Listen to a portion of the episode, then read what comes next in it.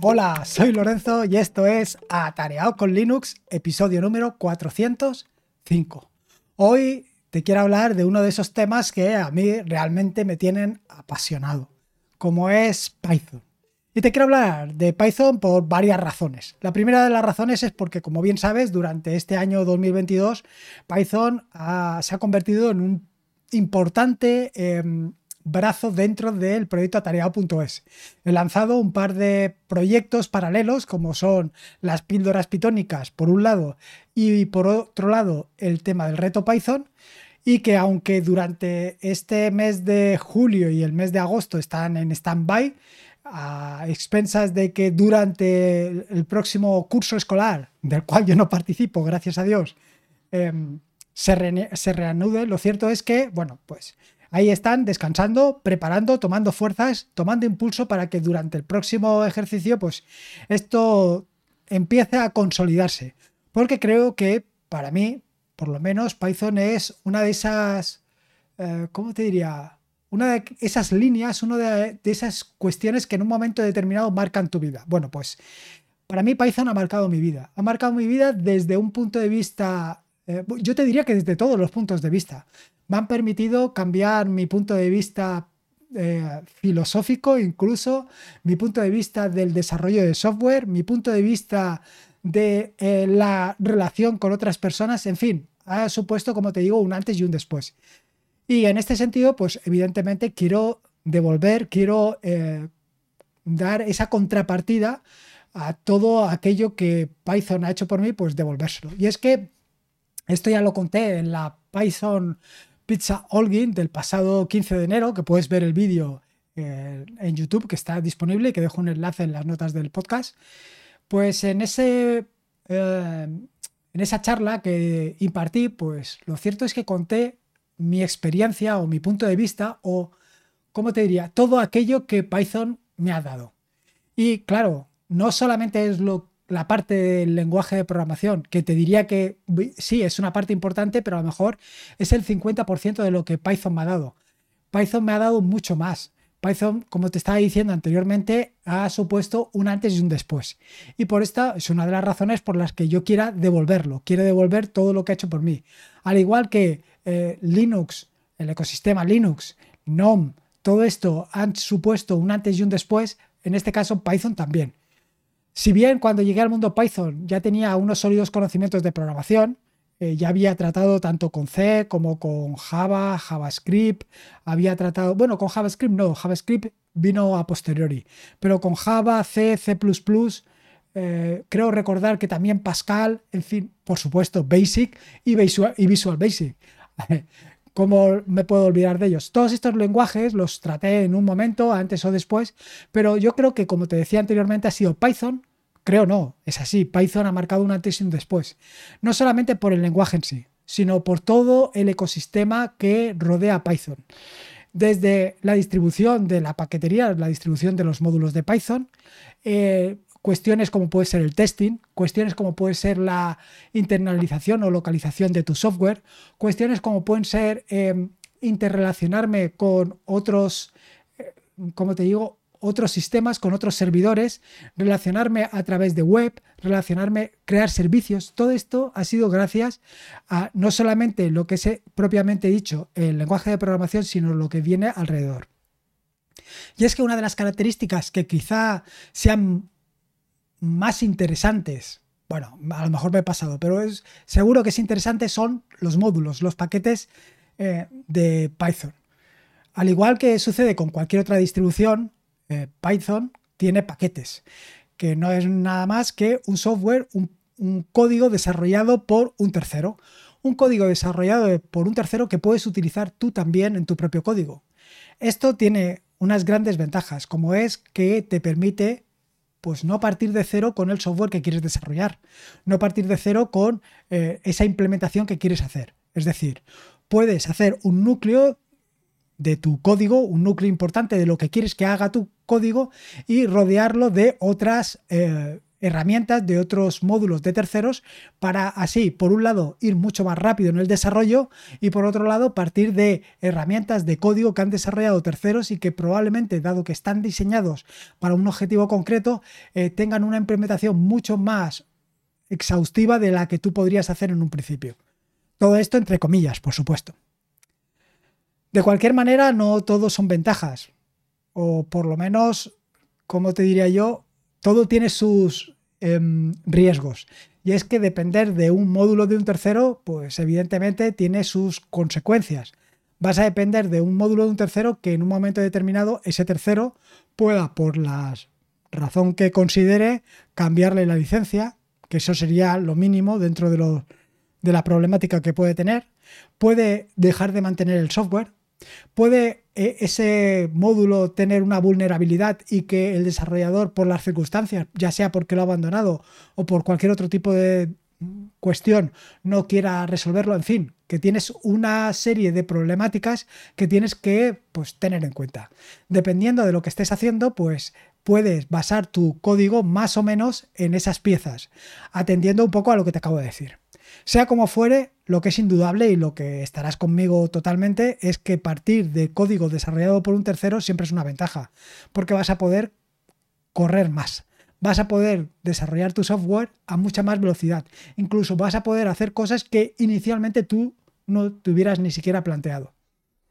Por ejemplo, Recientemente he estado haciendo algunas cuestiones con Rust, que también viene con eh, otro sistema de paquetería, pero del mismo de la misma entidad de la que puede tener Python y pues estoy haciendo cosas que en ningún momento me hubiera planteado hacerlas. ¿Por qué? Pues porque eh, tienes que tener un conocimiento de determinadas cuestiones que eh, a lo mejor invertir ese tiempo en eh, adquirir ese conocimiento va en detrimento de la aplicación que quieres hacer.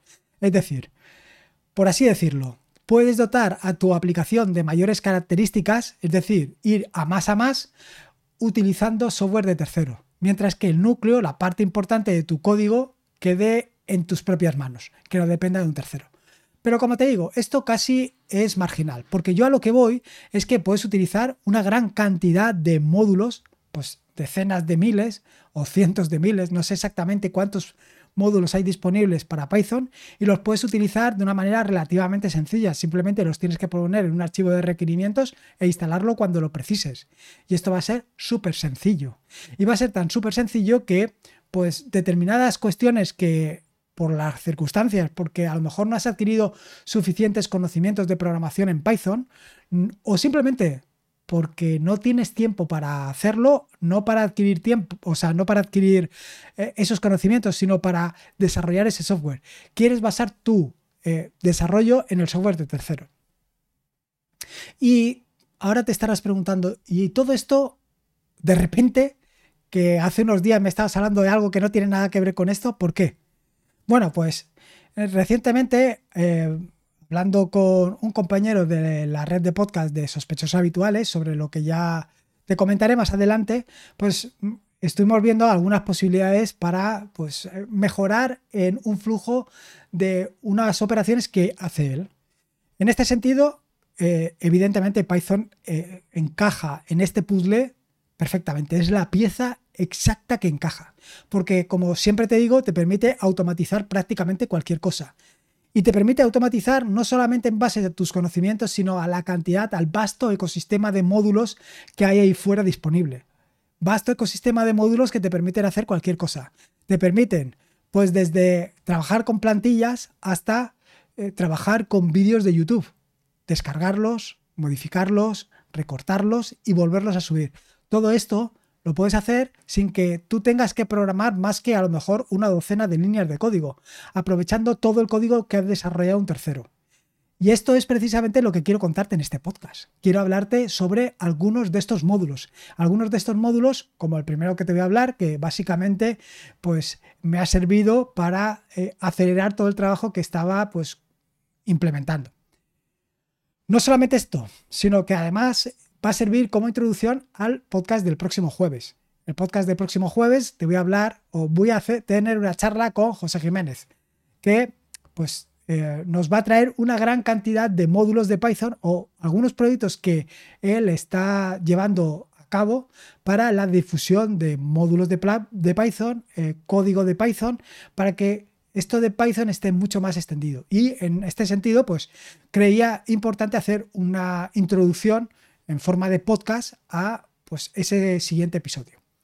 Así, en este episodio del podcast, en este, en el que estamos, además de toda la introducción que te he hablado hasta el momento, además de todo esto que quiero transmitirte, de la importancia que ha tenido para mí Python, te quiero hablar sobre algunos módulos que considero muy importantes o que por lo menos han marcado un antes y un después también en mi desarrollo.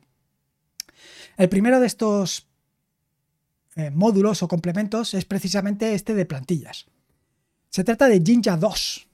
Jinja 2 es un motor eh, de plantillas extensible de una forma relativamente sencilla y muy pero que muy potente. Tan potente que eh, lo he estado utilizando para esto que te estaba comentando y me permite, por ejemplo, hacer hasta 200 documentos en un pocos segundos. Es decir, preparo una plantilla y en esa plantilla, por ejemplo, modifico lo que es el encabezado, por ejemplo, el saludo, Imagínate un correo electrónico.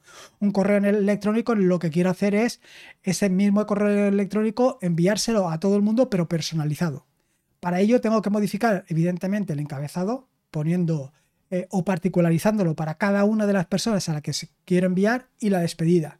Pero a lo mejor también quiero particularizar algunos otros datos.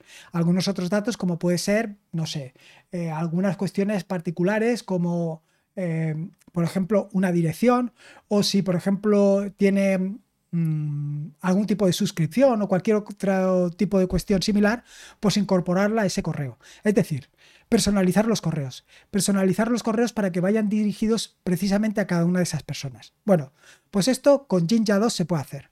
Jinja 2, como te digo, es un motor de plantillas realmente potente que te permite o que tiene como características adicionales la posibilidad de incluir plantillas dentro de ellas, heredar de plantillas, te permite eh, definir e importar macros dentro de esas plantillas, eh, soporta eh, la, la, asincronía dentro de Python, soporta la internalización, que ya te he hablado internacionalización, porque la internalización es otra cosa distinta.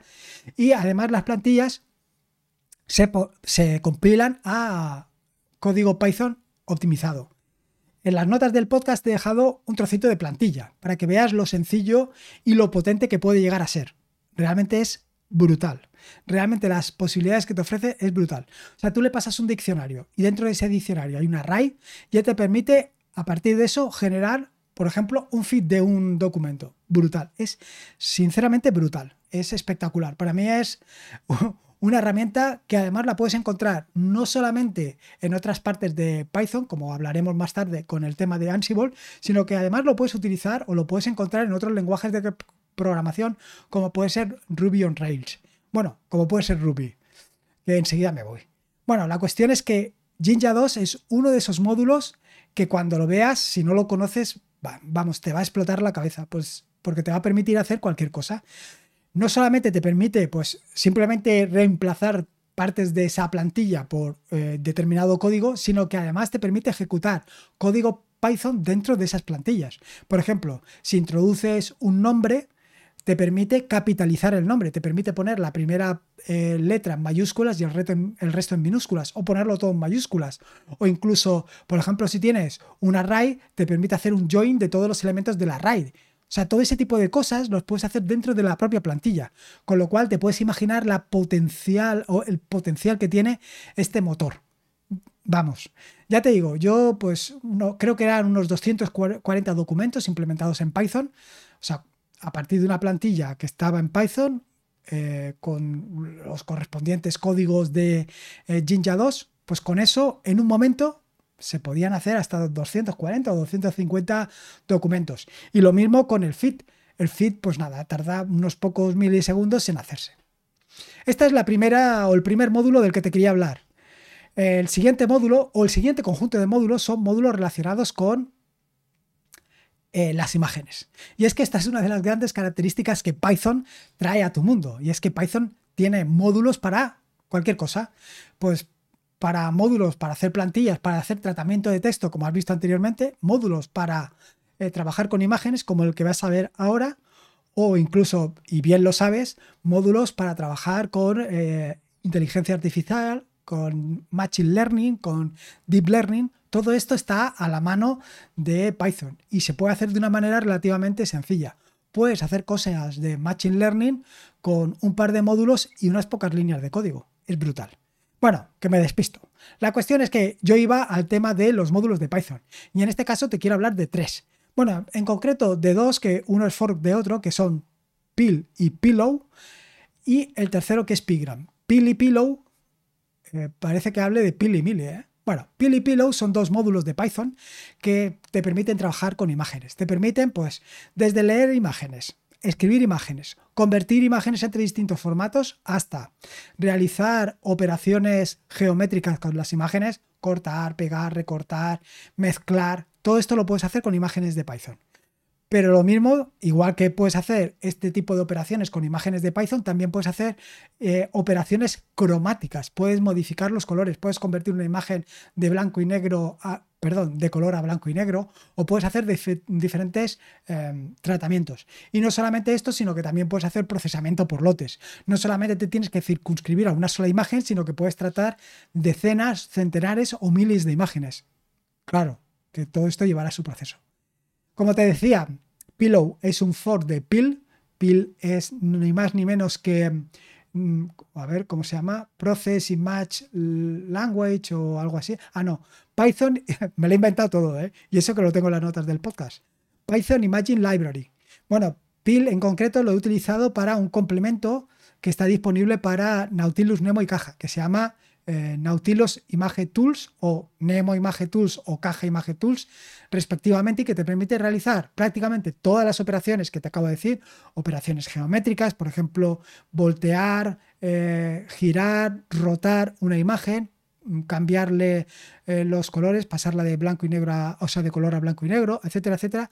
Todas estas cuestiones las puedes hacer directamente desde el menú contextual. Es decir, puedes seleccionar todas las imágenes que quieras, aprietas el botón derecho del ratón sobre esas imágenes y le dices girar 90 grados y él te las gira todas 90 grados.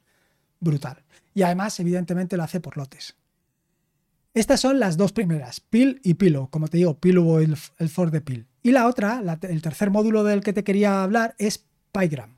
PyGram es más o menos equivalente a Pill y Pillow, pero eh, está centrado en todos los, em, ¿cómo se llaman? Los efectos que se aplican en Instagram sobre imágenes. Bueno, pues PyGram te facilita aplicar esos mismos efectos sobre imágenes, pero dentro de Python. Es decir, simplemente tienes que llamar a este módulo de Python, tienes que llamar a, Py, a PyGram y con PyGram ir realizando todas las conversiones que quieres hacer.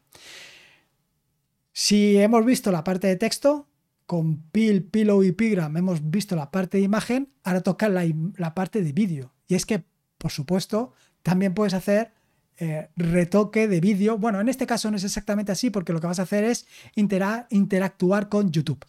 Sí. Eh, probablemente si llevas algún tiempo en el ecosistema Python, digo, perdón, en el ecosistema Linux, conoces a YouTube Downloader. YouTube Downloader es una aplicación, una herramienta, un, tool para la línea de comandos que te permite pues interaccionar con YouTube, te permite descargar vídeos de YouTube. Bueno, en general te permite descargar vídeos de distintas plataformas, pero básicamente se conoce YouTube Downloader porque es de estas que eh, básicamente estaban centradas inicialmente en descargar vídeos de YouTube. Sobre YouTube Downloader ya le dediqué un episodio del podcast y no solamente YouTube Downloader, sino también a, a YouTube Downloader Plus, que es la otra, el for de estas son líneas de comando, o sea, son herramientas para línea de comando, pero no solamente son herramientas para línea de comando, sino son módulos de Python. Son módulos de Python que además de llamarlos desde la línea de comando, puedes llamarlo desde tu aplicación. Puedes interactuar con ellos, puedes trabajar con ellos. Y puedes trabajar con ellos para hacer prácticamente cualquier cosa. De hecho, y yo creo que lo he contado en algún episodio del podcast, Creo que te lo he contado antes, pero bueno, por si acaso, una de las operaciones, si ves que prácticamente hoy en día estoy publicando casi todos los días algún vídeo en YouTube, algún vídeo relacionado con bien con GNOME, bien con Ubuntu, bien con Linux, bien con la terminal, con la consola, bien con Python, con Rust, en fin, con cualquiera de las temáticas que habitualmente tocan el proyecto atareado.es. Bueno, eh, lo que hago es publicar el vídeo en YouTube y más o menos lo publico sobre las 6 cuando lo publico sobre las 7, una hora después, lo que hago es descargarlo a un servidor virtual. En ese servidor virtual eh, recorto los primeros 45 segundos y una vez recortado esos 45 primeros segundos, lo que hago es publicarlo en Twitter, Mastodon, Telegram, etcétera, etcétera. Le doy difusión por las redes sociales. Le doy difusión pues para que una vez lo veas, pues te vayas al vídeo de YouTube y le eches un vistazo. ¿Y cómo hago esto? Bueno, pues evidentemente con Python. En este caso estoy utilizando YouTube Downloader Plus para hacer estas descargas. Lo que hago es eh, descargar el último vídeo que haya en mi canal, recortarlo, eh, extraer eh, la metainformación, es decir, la descripción, el título, etcétera, etcétera, y luego componer el correspondiente tweet para Twitter el correspondiente tut para Mastodon, etcétera, etcétera. Y evidentemente todo esto lo publico utilizando otro módulo de Python que es Request. Con Request voy publicando en cada una de estas redes sociales. Y para esto yo no hago absolutamente nada. Todo esto lo tengo levantado con Docker en un servidor y él se encarga de hacerlo todo. Inicialmente sí que tenía que hacer algún trabajo, pero es que ahora ya no hago absolutamente nada. Tengo programado que todos los días a las 7 de la tarde, mire, si hay algún vídeo en, YouTube y si hay algún vídeo que haga todo esto. Y yo me desentiendo totalmente. De esta manera no se me olvida ningún día publicar en ninguna de las redes sociales. Y como has visto, utilizando módulos de Python. Y un poco de código, sí. Pero ya te digo yo que poco código. Y luego por último te quería hablar de otras dos eh, módulos, pero completamente distintos. Hemos visto texto, vídeo, Audio, bueno, audio no hemos visto en concreto, pero bueno, ya te traeré algún, algún módulo de Python. Pero sí que te he hablado sobre imágenes. Bueno, pues en este caso toca hablar de servidores. Y es que también puedes gestionar servidores utilizando Python.